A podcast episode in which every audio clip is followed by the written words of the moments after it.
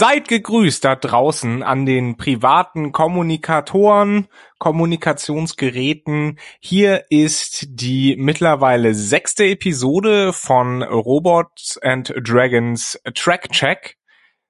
I'm making it real, Nele und Stefan. Robotrack Track Check wird, wird das Ding heißen. Äh, egal, ob es, ob es ein, ähm, Zungenbrecher wird oder nicht. Wir besprechen heute bei unserem kleinen Star Trek Discovery Podcast die fünfte Episode der zweiten Staffel von Star Trek Discovery. Die fünfte Episode heißt Die Heiligen der Unvollkommenheit oder auf Englisch Saints of Imperfection. Ähm, ich glaube, das spiegelt auch so ein bisschen zumindest einen Plot wieder dieser Folge, aber das können wir ja gleich besprechen. Erstmal nochmal kurz vorstellen, würde ich vorschlagen. Nele, du bist wieder dabei, das ist schön. Hallo, ja, ich bin diesmal wieder voll am Start. Und äh, Stefan ähm, muss uns auch wieder ertragen. Mit euch habe ich keine Probleme eher mit der Episode heute, aber dazu kommen wir später. Okay, ich bin Johannes. Äh, ich habe die Episode mittlerweile zweimal gesehen, weil ich sie so toll fand. Nein, das war Ironie. Ähm, ich glaube, ich fand sie aber nicht so schlimm wie Stefan. Ähm, aber erstmal vielleicht der Titel Saints of Imperfection. Was fiel euch da so ein oder auf? Ich habe tatsächlich deutlich mehr Religionsgeschwurbel erwartet, als jetzt am Ende dabei rausgekommen ist kriegt tatsächlich den Titel noch nicht komplett mit der Folge verknüpft. Also was genau, auf was sich da genau jetzt bezogen wurde. Also ich habe keine Ahnung, aber ich hab, untersuche die die ähm, äh, Titel auch nicht so genau, um ehrlich zu sein, dass ich da, da jetzt die die Verbindung irgendwie ziehen würde. Nee, also ich kann mir nur denken, dass, dass es damit spielt, vor allen Dingen mit der Sektion 31. Da machen wir jetzt ein eigenes Fass auf damit, sorry. Eigentlich wollte ich ein bisschen, bisschen äh, strukturierter vorgehen. Aber naja, also, dass es anspielt auf die Sektion 31 des Starfleet, also eigentlich ja diese sehr idealistische Organisation ist, aber eben jemanden braucht, der die in Anführungsstrichen Zeichen schmutzigen Aufgaben erledigt. Das einmal ist diese Unvollkommenheit dann vielleicht Leland und Jojo, also die beiden, naja, äh, Operatives, also die beiden Agenten der Sektion 31, die ja auch irgendwie Gutes wollen, aber Böses tun. Pike, der vielleicht auch nicht so ganz vollkommen ist und letztlich ja sein, sein Beef hat mit Leland, also einem der Agenten. Ich weiß nicht, also so könnte ich mir das herleiten. So ganz sicher bin ich mir aber auch nicht. Der eine Spruch von wegen ihr, äh, wir machen das, damit ihr das tun könnt, was ihr tut, also was Leland zu Pike sagt, eure schöne Star Trek Utopie im Grunde aufzubauen, braucht ihr unser, unsere Sektion 31, um die Schmutzarbeit quasi zu erledigen. Also das, das so kann, könnte ich mir das noch irgendwie herleiten, aber. Aber das bringt ja Admiral Cornwall ja am Ende ja auch nochmal schön zusammen. Also dass er sagt, ja, also hier Pike muss ein bisschen von seinem hohen Ross runterkommen, auf der anderen Seite muss Leland aber sich auch äh, gewillt zeigen, zusammenzuarbeiten, weil er halt noch ein Teil, also trotzdem, trotz allem ist Sektion Teil der Föderation. Auch wenn sie deutlich über die Grenzen hinweggehen können, haben sie ja trotzdem gewisse Schranken, innerhalb derer sie agieren können und sollten und auch in Zusammenarbeiten. Deswegen finde ich es eigentlich ganz gut, dass der Admiral Cornwall dann nochmal wirklich eine, eine klare Ansage macht. Das rettet auch so ein bisschen, finde ich, dieses Konzept der Sektion 31 und dieses Düstere, weil letztlich ist das ja eine, die Antithese eben zur Utopie, die Star Trek eigentlich darstellen soll. Es ist eine, wenn ich das so mal sagen darf, eine etwas sehr amerikanische Haltung, so diese typisch zynisch amerikanische, US-amerikanische Großpolitik-Haltung, die da für mich so ein bisschen durchkommt, nach dem Motto, ja, ja, Freiheit und Demokratie und so ist, ist schon eine gute Sache, aber wie war das so schön? Er ist vielleicht ein Arschloch, aber er ist unser Arschloch. Ich glaube, das haben sie mal über irgendeinen Diktator gesagt, fragt mich jetzt nicht welcher. Damit es uns gut geht und damit wir unsere Utopie leben können, hat das eben auch einen Preis. Und das fände ich so ein bisschen schade eigentlich, wenn diese Utopie, die Star Trek ja darstellt, äh, so ein bisschen dadurch untergraben wird. Müssen wir aber mal schauen wie sich das entwickelt. Man versucht ja eine eigene Sektion 31-Serie zu machen. Und gut, da hat man jetzt so, so, ein, so, so einen Hintertürpiloten mit dem komischen Klingonen-Baby gemacht, was auch irgendwie okay ist. Sei geschenkt, fanden wir alle nicht so toll.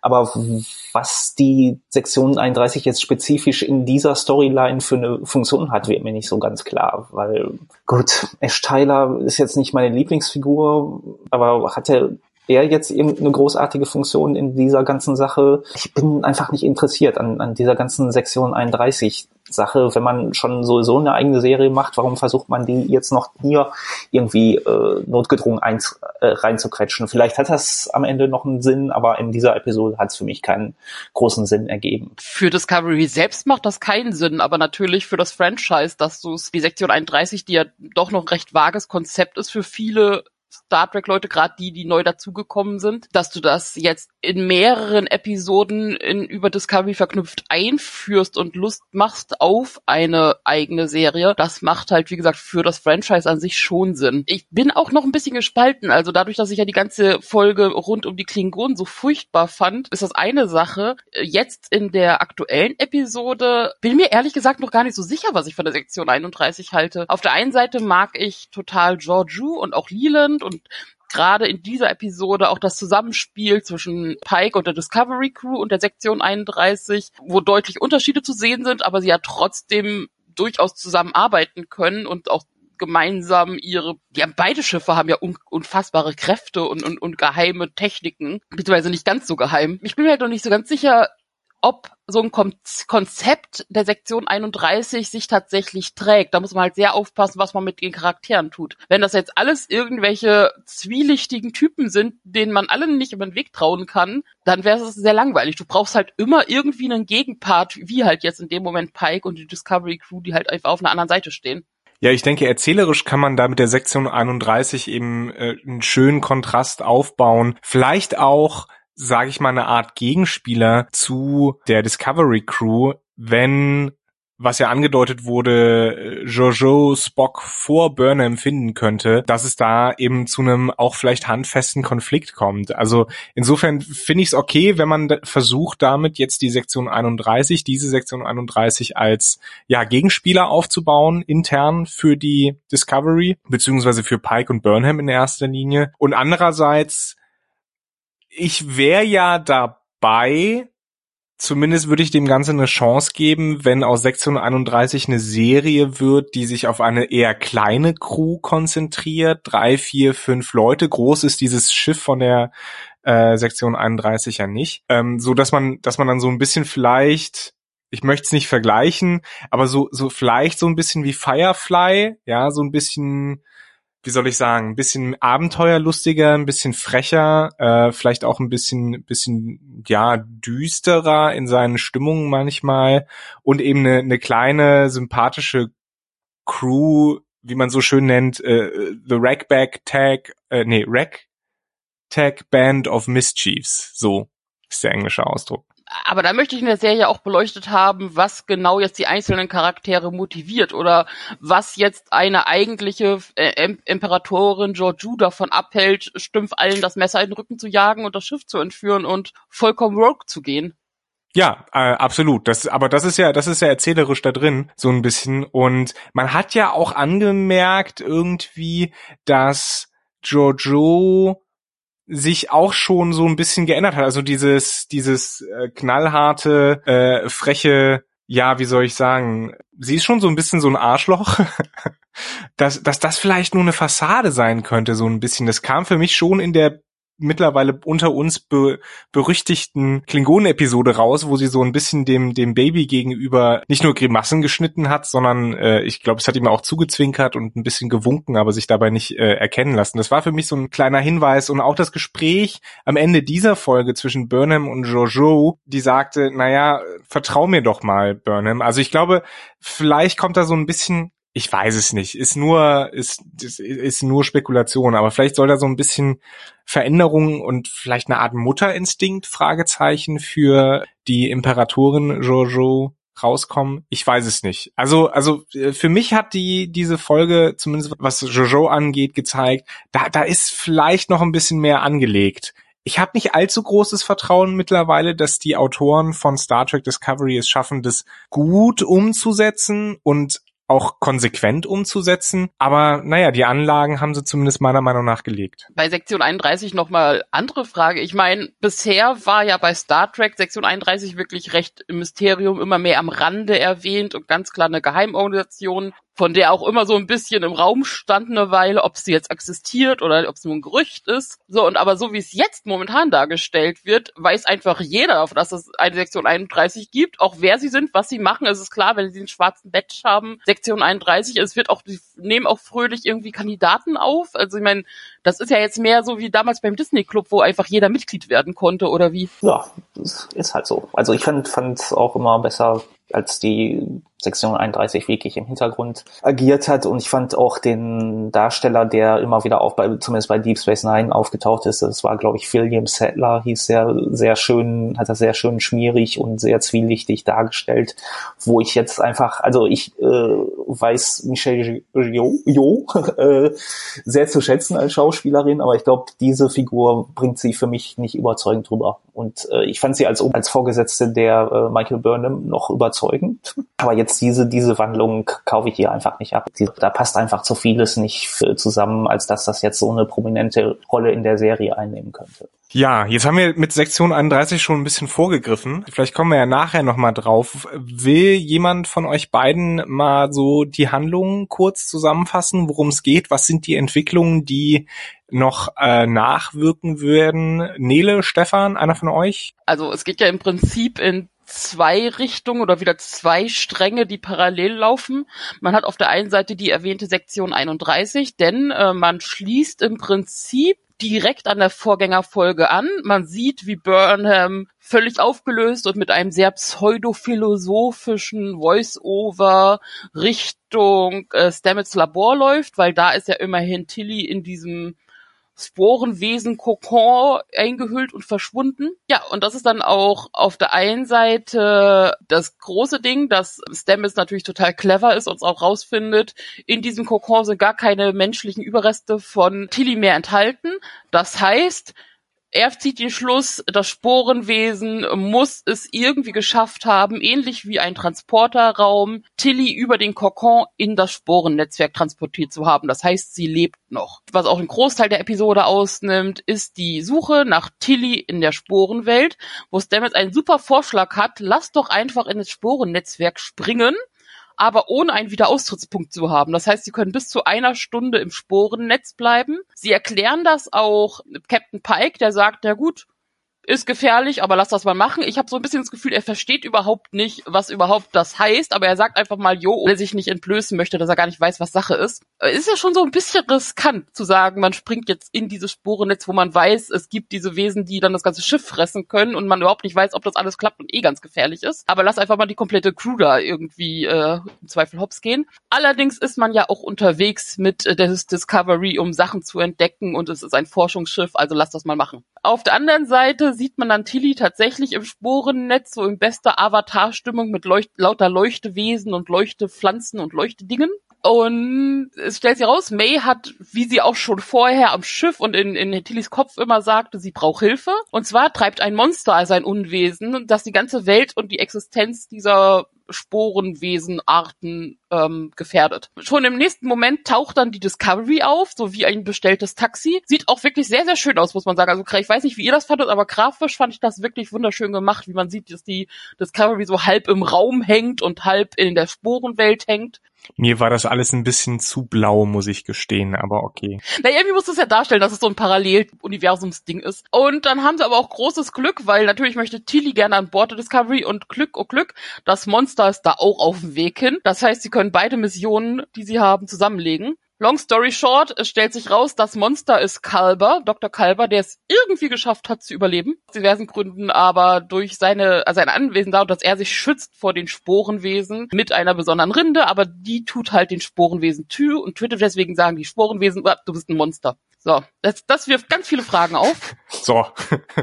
Natürlich ist Stamets total begeistert. Oh mein Gott, wir finden nicht nur Tilly, wir finden auch noch Kalber wieder. Bla bla bla. Langsam short, sie nutzen einfach beide Konkons. Sie schaffen es, dass Kalber tatsächlich wieder als Mensch in menschlicher Form auf der Discovery landet. Das heißt, wir haben wieder einen Player mehr im Spiel. Um erstmal diesen Plot abzuhandeln, Das ist ja schon eine Menge. Jede Menge Fragen.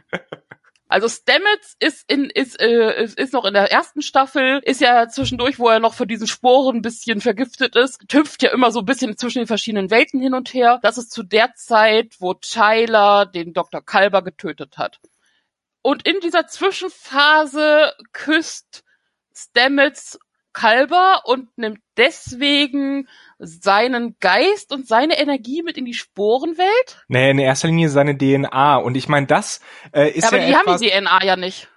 Ja, doch. Also er küsst ja, er küsst ja Kalber und damit gelangt seine DNA in die Welt der Sporen und dort entsteht er quasi neu, was nur Sinn macht, dass er dann auch alle Informationen und das Gedächtnis von Kalber hat, weil das funktioniert bei den Transportern ja auch. Waren das nicht die, das Problem der Sporen, dass sie die DNA nicht hatten und kein menschliches Material und sie deswegen Kalber ja nicht wirklich so wie Tilly als Körper wieder quasi gezeigt, sondern er war ja im Prinzip zusammengesetzt auch aus Sporen weswegen er ja nicht wieder normal mit über diese Grenze treten konnte Richtung Discovery. Ja. Ja, aber das haben sie ja irgendwie gelöst.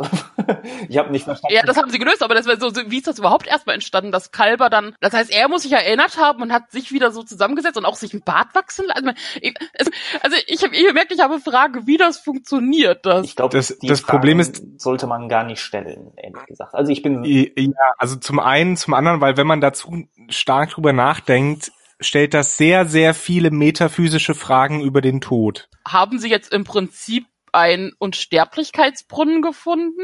Also man macht hier auf jeden Fall sehr viele Fässer auf. Das löst jetzt keine Verständnisfragen, aber ich äh, fand den, den Abgang damals schon, dass also in der ersten Staffel von Kalber mehr oder weniger wurde mehr oder weniger irgendwie ein Schockeffekt erzielt äh, oder wollte man erzielen, der für mich schon mal gar nicht funktioniert hat. Und äh, dann hatte man sich schon, also die Figur ist ja immer wieder in diesem Spornantrieb aufgetaucht und man hat schon irgendwie einen emotionalen Abschied von dieser Figur äh, gehabt und dann lässt man sie jetzt wieder auftauchen, nur um sie dann wieder, also ist so einfach so Hanebüchen irgendwie zusammengesetzt und dann, dann denke ich mir doch, entscheidet euch doch mal, was ihr für eine Serie sein wollt. Wollt ihr eine Serie sein, die Figuren sterben lässt und dann andere Figuren mit dieser, mit diesem emotionalen Einschlag irgendwie umgehen lässt oder wollt ihr eine Serie sein, die Figuren sterben lässt und dann wieder in irgendeiner äh, absurden Form wieder auftauchen lässt. Also das ärgert mich ehrlich, wirklich. Also. Ja, es ist auch irgendwie eine schwierige Stelle, weil es ist, um Kalber zurückzuholen, was fast ein bisschen spät, weil Stamets ja irgendwie, ist es zwar zwar Thema die Trauer, aber so ein bisschen war das ja auch schon fast abgehandelt und, und ging weiter. Und man hat auch ähm, die Einführung durch Dr. Pollard, die ja den Arzt so ein bisschen ersetzt. Äh, ehrlich gesagt, fehlte Kalber jetzt nicht wirklich auf der Discovery. Ja, ich bin gespannt, wie sie, wie sie den Charakter jetzt weiter nutzen. Und auch, wie du sagtest, sich entscheiden, ob man jetzt jemand ist, der sterben lässt und auch wirklich tot sein lässt. Ist das jetzt auch zusätzlich ein bisschen eigenartig platziert, jetzt Kalber zurückzuholen, wenn man bedenkt, dass ja kurz vorher noch die ganze Geschichte rund um Saru war mit, oh er stirbt jetzt wirklich oder stirbt er wirklich? Und nein, er stirbt nicht wirklich.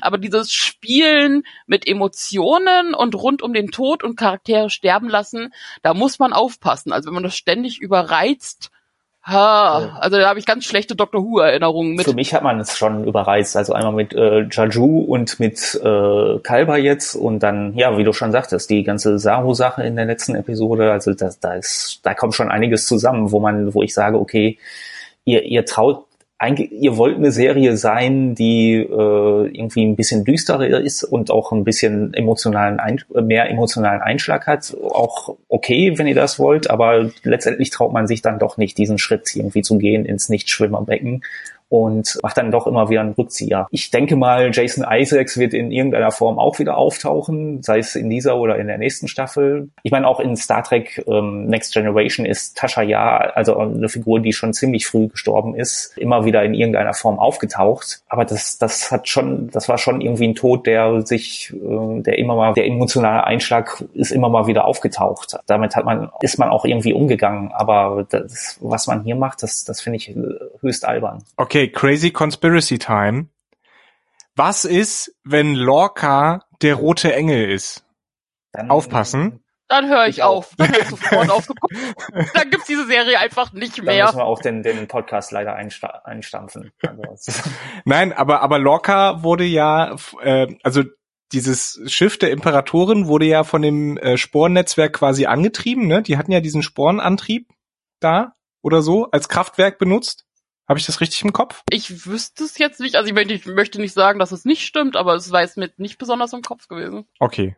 Also meine Idee wäre halt gewesen, Lorca ist ja in, in diesen Antriebskern da gefallen. Und wenn der wirklich eine Verbindung zum Sporennetzwerk hätte, dann könnte es ja sein, dass er quasi auch ins Sporennetzwerk aufgelöst wurde. Und wenn wir jetzt mal davon ausgehen, dass dieses Sporennetzwerk auch jenseits von Zeit und Raum halt in einer anderen Dimension existiert, könnte er natürlich äh, dann als ein neues Wesen auch durch Raum und Zeit reisen und vielleicht helfen und so weiter.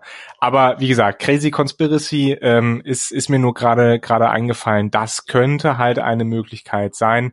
Relativ unwahrscheinlich, um ehrlich zu sein, aber naja, ich wollte ich wollte es mal loswerden. Weil wir ja immer noch nicht wissen, und das hat uns, das, das, das bemängeln wir ja eine ganze Weile schon an äh, Star Trek Discovery, ähm, dass wir immer noch keine Ahnung haben, wo es mit dieser Story Arc hingehen soll. Wo geht es mit Spock hin? Wo geht es mit diesem roten Engel hin? Da haben wir auch in dieser Folge keine Informationen bekommen. Also das ist ja der zweite Handlungspunkt dieser Folge. Mal wieder Spock, den wir mal wieder nicht sehen. Diesmal fühlte man sich so nah an ihm wie lange nicht. Man hat ja schon das Shuttle gesehen und war klar, okay, jetzt haben wir ihn gleich. Und dann tritt da Georgiou raus.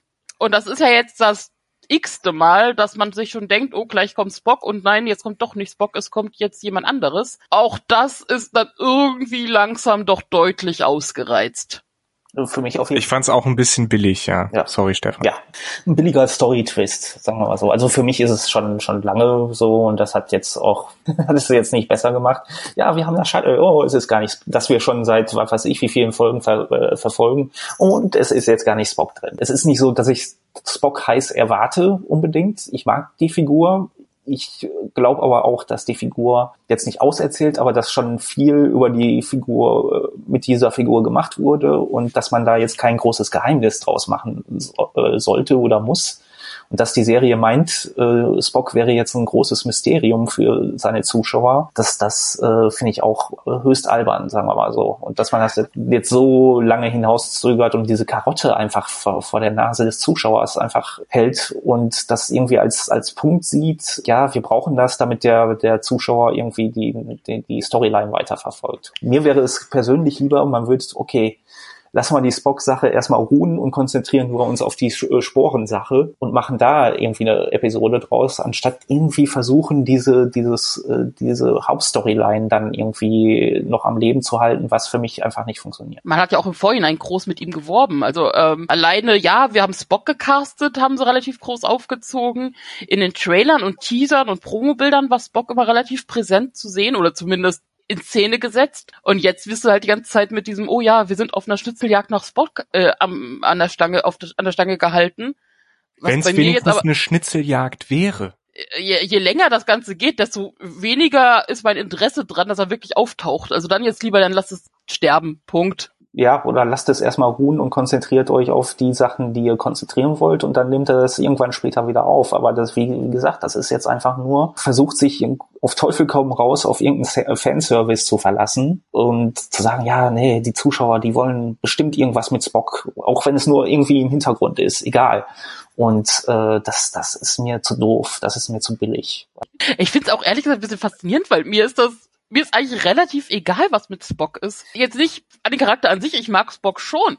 Aber so wie das bis jetzt aufgezogen haben, ist das jetzt nicht das Interessanteste, was Discovery gelie bisher geliefert hat. Da bin ich jetzt schon mal gespannt, was jetzt die tatsächliche Auflösung ist, was dahinter steckt. Das kann mich durchaus noch kriegen, da bin ich offen, dass ich auf einmal total, total begeistert sein werde. Aber das sieht danach momentan zumindest nicht aus. Es ist als, als Analysten und KritikerInnen dieser Serie, ist es, ist es tatsächlich ein bisschen frustrierend, so diese, diese Möhre, wie du es immer nennst, Stefan, vor der Nase zu haben und dann einfach äh, sie nicht schnappen zu können. Und das ist halt auch irgendwie so ein relativ billiger Autorentrick, sage ich mal. Also du, du, du versprichst halt immer äh, quasi einen erzählerischen Zahltag und der kommt halt einfach nicht. Vielleicht hat Anne, wie sie es in der letzten Folge ja meint, aus dem Internet, aus den Internetgerüchten herausgelesen zu haben, recht und Spock ist kurz vor dem Erscheinen in zwei Episoden in zwei Wochen. Trotzdem wäre es wäre es tatsächlich eigentlich, also es kann ja eigentlich nur eine Enttäuschung werden, was da kommt ja, letztlich. Und, und das ist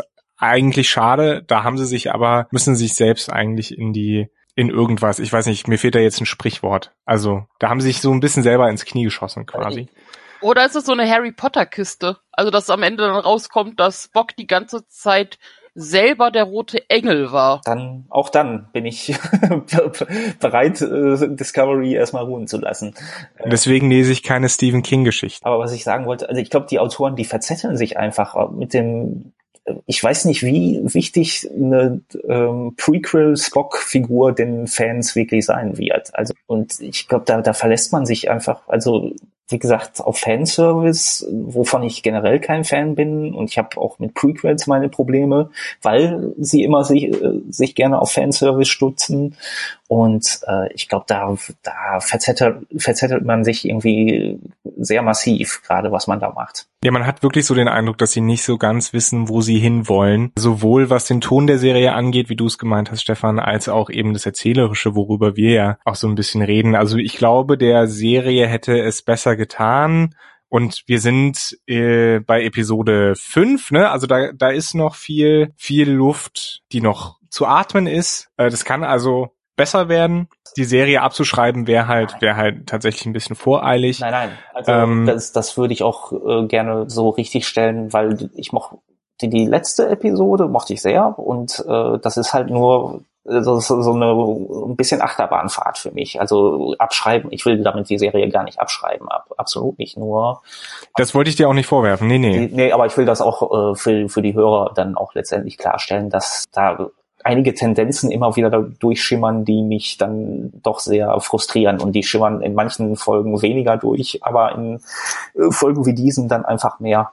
Und äh, deswegen bin ich sehr, äh, das, das finde ich dann sehr ärgerlich einfach, weil ich glaube, es wäre auch besser möglich. Ja, also die, die, diese Tendenzen, von denen du sprichst, die frustrieren ja nicht nur äh, dich, sondern die frustrieren ja auch, glaube ich, Nele äh, und mich. Ähm, und wir, wir alle drei, ne, nochmal um das zu sagen, ähm, wir gucken das Ganze ja mit einem sehr kritischen Auge, weil wir ja auch drüber reden müssen. Insofern, man kann und ich glaube, da sind wir uns ja durchaus einig. Nele, du hast ja gesagt, du magst äh, die Folge so ein bisschen, ne? Also die Folge war an und für sich nicht schlecht. Ja, also ich war ein bisschen überrascht, dass viele andere das so kritisch gesehen haben. Also auch bei den Leuten, wo ich jetzt aktuell gerade zu Gast bin und diesen Podcast aufnehme. Weswegen Nele heute mal so gut klingt. Ja, Entschuldigung, die haben einfach die bessere Ausstattung. ich kann aber jetzt nicht jedes Mal herkommen ich habe sie gerade aus ihrer eigenen Wohnung vertrieben, äh, die fanden zum Beispiel die Klingonen-Folge total spannend und, und, und, und unterhaltsam, aber dafür die Sache mit Saru und auch die letzte überhaupt nicht, da haben sie voll drüber abgekotzt.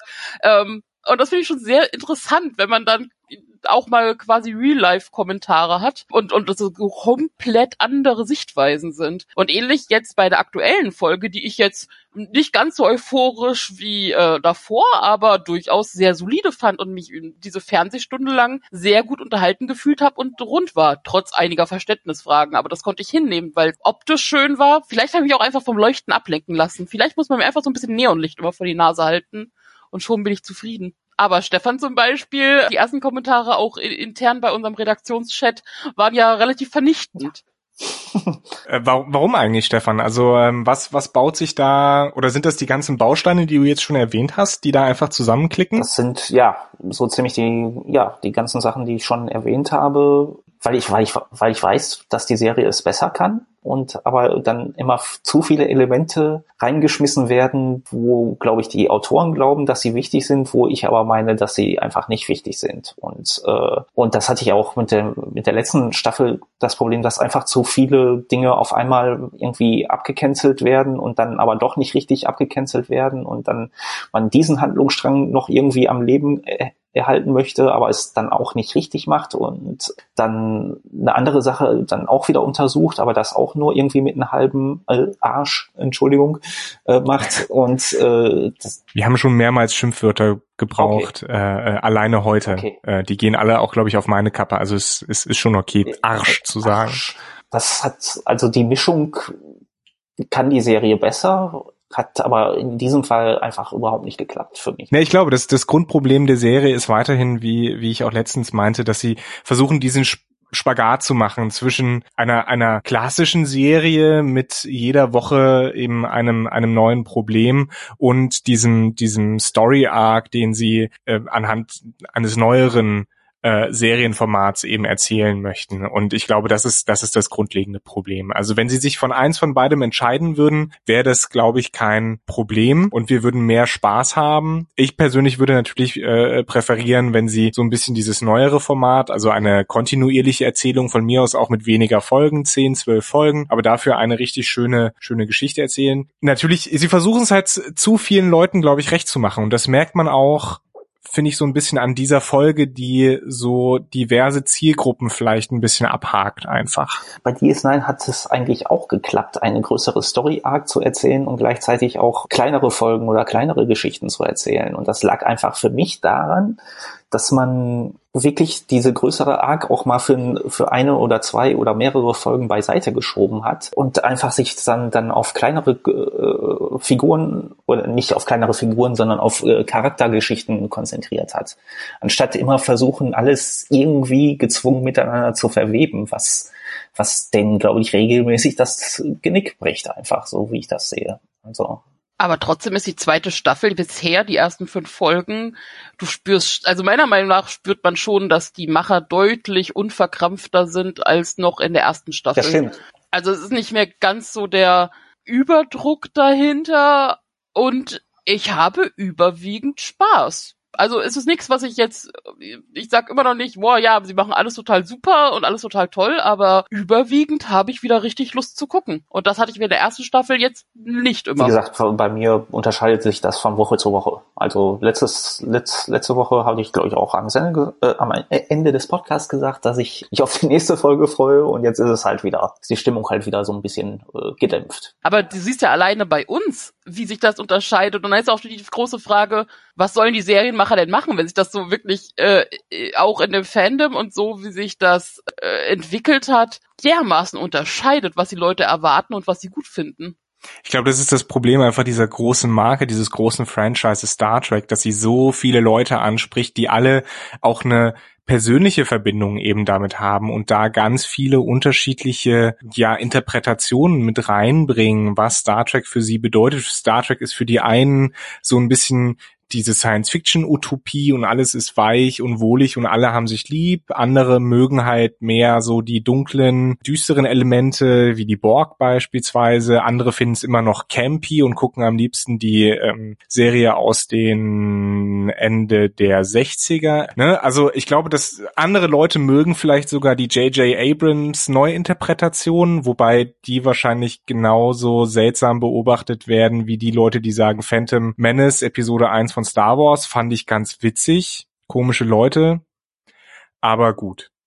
Also ich glaube, das ist, das ist vielleicht so das Problem von Star Trek, dass da ganz, ganz viele Erwartungen eben an diese Marke gestellt werden und dass natürlich auch die Autoren und das Netzwerk, wir dürfen ja nie vergessen, Star Trek ist halt eine Serie, die Geld machen soll in diesem Markt, dass da eben auch dann CBS sagt, Leute, wir dürfen unser Fandom nicht verkraulen und deswegen eben ganz viele ja einfach Häkchen gesetzt werden müssen hinter irgendwelchen Interessen. Sie wollen es ja auch noch wirklich dramatisch erweitern, äh, das ganze Franchise und wen sie ansprechen. Und da bin ich mal gespannt, ob sie es weiter irgendwie zusammenhalten wollen, also dass wirklich alles eine richtige Verbindung hat und sich auch irgendwie bezieht oder auch da einfach deutlich freier werden. Ich meine, das, was diese Woche als News rausgekommen ist, ist ja, dass zum Beispiel die angedachte Animationsserie, die sich eher an Kinder richten soll. Reden wir da über Below Decks oder was? Nein, nicht, nee, nee, eine andere. Sie hm. haben ja noch eine weitere animierte Serie angekündigt, äh, die sich, wie gesagt, ganz bewusst für Kinder äh, an, an Kinder richten soll. Das Leben das der jungen Tilly? Und das sieht momentan so aus, als würde die nicht bei CBS laufen, sondern bei Nickelodeon. Weil da ähm, natürlich die Frage ist, zu wem gehört der Nickelodeon? Auch äh, CBS, das gehört NBC? zu Wacom und Wacom, nee, gehört zu Wacom, hm. aber es, es, ist eh schon seit geraumer Zeit immer wieder in Talks, dass äh, Wacom und CBS sich zusammenschließen. Dass jetzt natürlich äh, kurz vor Vertrag steht und auch die Berichte darüber kommen, dass ähm, CBS überlegt, die Kinderserie bei Nickelodeon laufen zu lassen, was ja durchaus sinnvoll ist. Es bestärkt natürlich diese ganzen Gerüchte, dass Wacom und CBS tatsächlich auch kurz vor dem Zusammenschluss stehen. Aber alleine dessen siehst du auch, dass da auch wirklich auch nochmal neue Gruppen angesprochen werden sollen. Ich meine, Star Trek an sich war schon immer auch für Kinder geeignet. Discovery jetzt nicht unbedingt, aber mit TNG und Co. war es jetzt nicht so das Problem, dass da auch durchaus Kinderfans äh, wurden oder es zumindest sehen konnten. Ich meine, das haben wir ja selber auch. Also als ich angefangen hat, hab TNG auf äh, ZDF zu gucken, da war ich noch in der Grundschule. Da kam das noch auf ZDF. Ja, ich bin halt alt. Also, äh, aber da war ich definitiv noch in der Grundschule gewesen und das hat mich jetzt nicht verstört, das hat mich eher begeistert. Deswegen bin ich auch jetzt mal gespannt, wie dann eine Star Trek-Serie, die sich vor allem an Kinder gerichten soll, aussieht. Andererseits hat man ja relativ viele Beispiele von Animationsserien, die auch an Kinder gerichtet sind, aber vor allem dann auch Erwachsene begeistern, wenn man es irgendwie Gravity Falls ansieht oder auch was auf Netflix läuft mit äh, Monster, äh, nee, Trollhunter und ähnliches. Das sind ja richtig gute Animationsserien, mit denen man auch, also abgesehen davon sind die meisten Kinderanimationsserien richtig gut. Also nur weil es heißt, es richtet sich an Kinder, äh, heißt es ja nicht, dass es schlecht wäre. Aber da bin ich halt gespannt, wie da, sich das entwickelt und in welche Richtung sie da jetzt wirklich konkret dann gehen werden. Ja, ich finde ja die Idee, mehrere Star Trek-Serien für mehrere Geschmäcker sozusagen zu machen, glaube ich, sinnvoller als Discovery als die eine Flagship Series äh, eben aufzubauen, die alle so ein bisschen ansprechen soll, weil sie dann niemandem wirklich gerecht werden kann. Also insofern finde ich das schon intelligenter und wir, wir merken ja, finde ich zumindest gerade auch, ähm, dass das ja zumindest nicht ganz glücklich ist vielleicht äh, äh und das es auch Discovery nicht wirklich gerecht werden kann. Discovery auch so ein bisschen so die Petri-Schale, in der rumexperimentiert wird, nach so langer Zeit das, Fan äh, das Franchise wieder zurückzubringen. Und vermutlich stehen auch da tatsächlich, wie man ja auch in der Produktionsgeschichte gesehen hat, sehr viele Leute mit verschiedenen Meinungen und verschiedenen Ansichten und verschiedenen Machtverhältnissen schon beim Machen der Serie dahinter, was, wie du sagst, ist vielleicht deutlich sinnvoller ist, das aufzuteilen in verschiedene eigene Ableger und äh, Discovery vielleicht auch deswegen so die ganzen Probleme hat, weil da halt so die ganze Zeit rumgedoktert wird und ganz viel reingepresst wird und auch die Anforderungen relativ hoch sind von allen Seiten. Also ich will jetzt nicht dauernd Deep Space Nine äh, bedienen, aber so Charaktere wie Ronald D. Moore, der einfach ein talentierter irgendwie Showrunner und äh, Science-Fiction-Writer äh, Writer ist, irgendwie dann, also jetzt nicht Ronald D. Moore äh, spezifisch, der hatte, glaube ich, andere Sachen zu tun, Leuten dann auch wirklich das Vertrauen zu geben, die äh, eine starke Stimme irgendwie haben haben und diese dann auch durchzusetzen und dann nicht noch äh, 20.000 andere Leute irgendwie dann daran rumfuhrwerken zu lassen. Also dann kommt nämlich solche, solche Episoden, glaube ich, wie heute zustande. Aber die ganzen Track-erfahrenen Leute mit großer Stimme, die sind fast alle bei The Orville mittlerweile. Dann neue, neue Talente heranzüchten. Ich glaube, richtig viel Hoffnung liegt auf der Picard-Serie, einfach weil Patrick Stewart ja doch eine richtige Instanz ist, dass man ihm auch zutraut, dass er da Grenzen setzt und genau guckt, was passt für den Charakter. Allerdings ist natürlich auch die Fallhöhe dann sehr hoch. Dadurch, dass man dieses Vertrauen hat und die Hoffnung da reinsetzt, kann es selbst, wenn es nur so mittelmäßig ist, sich anfühlen, als wäre es äh, das so der totale Fail. Ja, die, die Gefahr besteht immer. Die Gefahr bestand ja auch so ein bisschen des, bei Discovery und die Gefahr sehe ich auch bei Discovery, sobald Spock halt wieder ins, ins Bild kommt. Ne? Also dann die ganzen, um jetzt mal wieder so ein bisschen den Bogen zurück zur Serie zu schlagen. Aber da hatten wir ja auch schon drüber geredet, ne? Äh, dass ähm, diese ganzen Geheimnisse, die da aufgebaut werden, eigentlich nur noch in ihrer Auflösung enttäuschen können. Vielleicht nutzen das die Drehbuchschreiber auch so ein bisschen, um sich Zeit zu verschaffen. Denen wurde halt gesagt, wir wollen Spock drin haben, für die ganzen Leute, die sich auf Spock freuen. Aber so richtig wissen sie auch noch nicht, was sie mit ihm anfangen sollen. Deswegen lass, Den lass Eindruck habe ich auch, absolut, ja. Dass sie das dass zumindest die paar Episoden, die wir jetzt haben, bevor bevor er auftritt äh, und die wir bisher auch gesehen haben, mehr oder weniger so ja, Füllmaterial sind. Und ich hoffe, dass dann, sobald eben es vielleicht Spock auftaucht, sobald da vielleicht so ein kleiner Hebel umgelegt wird, dass es dann anzieht und man sagen kann, okay, ähm, die ersten vier, fünf, sechs Episoden, ja gut, die sind halt da. Fände ich jetzt nicht unbedingt toll. okay. Aber ich meine, selbst wenn man die letzte Episode als Filmmaterial, also jetzt nicht die aktuelle, sondern die davor, als Filmmaterial sieht, kann es ja ganz amüsant sein. Zumindest für mich. Dieses Mal war es nicht so. Äh, vielleicht ist es nächstes Mal wieder so, aber dann würde ich sagen, okay, lasst Spock erstmal ruhen, wenn ihr ihn sowieso nicht reinpackt, weil das kauft euch keiner mehr ab, so wirklich. Dieses, ach, ja, wir haben Spock, oh nee, wir haben ihn doch nicht. Finde ich geradezu albern jetzt momentan. Also und dann kann man es lieber ganz weglassen und dann, okay, wir suchen Spock, aber wir haben jetzt gerade was anderes zu tun und konzentrieren uns darauf und äh, naja. Ich glaube, ich bin von Discovery überwiegend jetzt auch einfach positiver eingestellt, weil ich gar nicht mehr so dramatisch viel von der Serie erwarte. Vor der ersten Staffel ja und auch im Verlauf der ersten Staffel hatte ich auch noch so dieses, okay, ich warte jetzt einfach mal ab und wird sich schon alles zeigen. Aber als dann rauskam, ja gut, so einen richtigen Plan scheinen sie auch nicht zu haben und das ist alles mehr ein bisschen wirr, sehe ich das von Folge zu Folge und entweder es begeistert mich oder zumindest unterhält mich sehr gut wie aktuell oder ich reg mich zwischendurch mal auf wie beim Klingon, aber im Großen und Ganzen ist das jetzt nicht mehr, als würde ich da dramatisch viel auf die Serie projizieren. Das ist mehr so ein, ich lasse es halt laufen. Ja, wahrscheinlich denken sich das auch so ein bisschen die Autoren.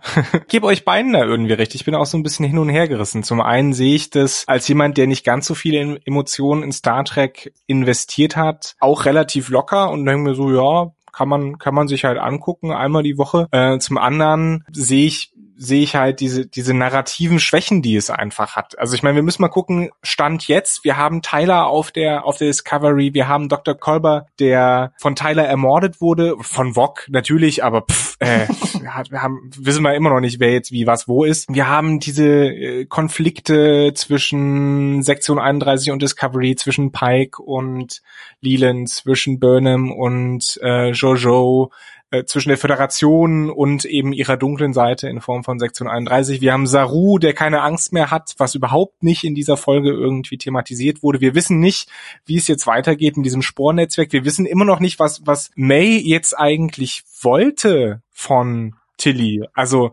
erstmal, wie, wie ist das eigentlich? Weil äh, Richtung Ende der Episode geht's ja auch darum, von wegen, ja, und äh, man fühlt sich so verbunden und hier voll die Geschichte miteinander und, und dick Freunde. Aber das sind die ja eigentlich überhaupt nicht. Nee. Es hat ja auch schon so dargestellt, also sie hat halt die Form von May angenommen, um halt irgendwie mit, mit, mit Tilly da in Verbindung zu treten. Aber auch wo alles dann am Ende rauskommt und wie sich alles verhält, im Prinzip sind das halt auch nur Sporenwesen, die abgesehen von dieser kurzen Episode mit Tilly nichts zu tun haben. Wieso wird da auf einmal dieses große emotionale Fass aufgemacht, als wäre sie wirklich May? Oder, oder zumindest als würden sich dieser Fungus, dieser denkende Pilz und Tilly äh, so gut verstehen. Also ähm, wie gesagt, wir haben wir haben diese ganzen Konflikte, diese offenen Fragen. Natürlich haben wir noch den roten Engel und Spock und wie das alles zusammenhängt. Das ist einfach so viel Gewicht, das da jetzt aufgetürmt wurde. Und ich frage mich, um ehrlich zu sein, wie sie verhindern, dass das irgendwann umkippt. Also ich glaube, sie haben sich da oder, oder laufen Gefahr, sich da wirklich in eine, in eine, in eine, in eine gefährliche Ecke zu schreiben, aus der sie nicht mehr so wirklich rauskommen, außer sie machen halt äh, den, das Lost-Ende, aber das, das äh, können sie nicht machen. Das geht aber nicht. sie also, fangen ja jetzt schon an, Sachen einfach zu ignorieren. Also so wie jetzt zum Beispiel Sache mit Saru, die jetzt in dieser Folge gar nicht mehr aufgegriffen wurde, die aber eigentlich ein mega Event ist. Ich glaube, dass sie mit, also ich habe momentan die Befürchtung oder denke, dass sie mit relativ vielen so agieren werden, dass sie auf der einen Seite ein Fass aufmachen, aber es dann einfach ignorieren im weiteren Verlauf. Das wäre schade, ja. Stefan. Hm. Du bist einfach nur noch frustriert und enttäuscht. Ich habe äh, aber ich habe so ziemlich äh, niedergerissen, was ich niederreißen wollte. Also äh, ich äh, laufe Gefahr, mich immer wieder zu wiederholen. Ja, den Eindruck hatte ich, also hatte ich auch von mir, ja. äh, Stefan. Also nichts gegen dich, sondern eher, äh, ich hatte auch den Eindruck, dass dass ich äh, mich immer wieder so ein bisschen wiederhole beziehungsweise zurückverweise auf auf die Folgen, die wir vorher gemacht haben. Aber man muss halt auch sagen, es passiert ja auch in dem Sinne nicht so viel bisher. Und das ist das große Problem momentan. Es wird irgendwie nichts vorwärts getrieben, so wirklich.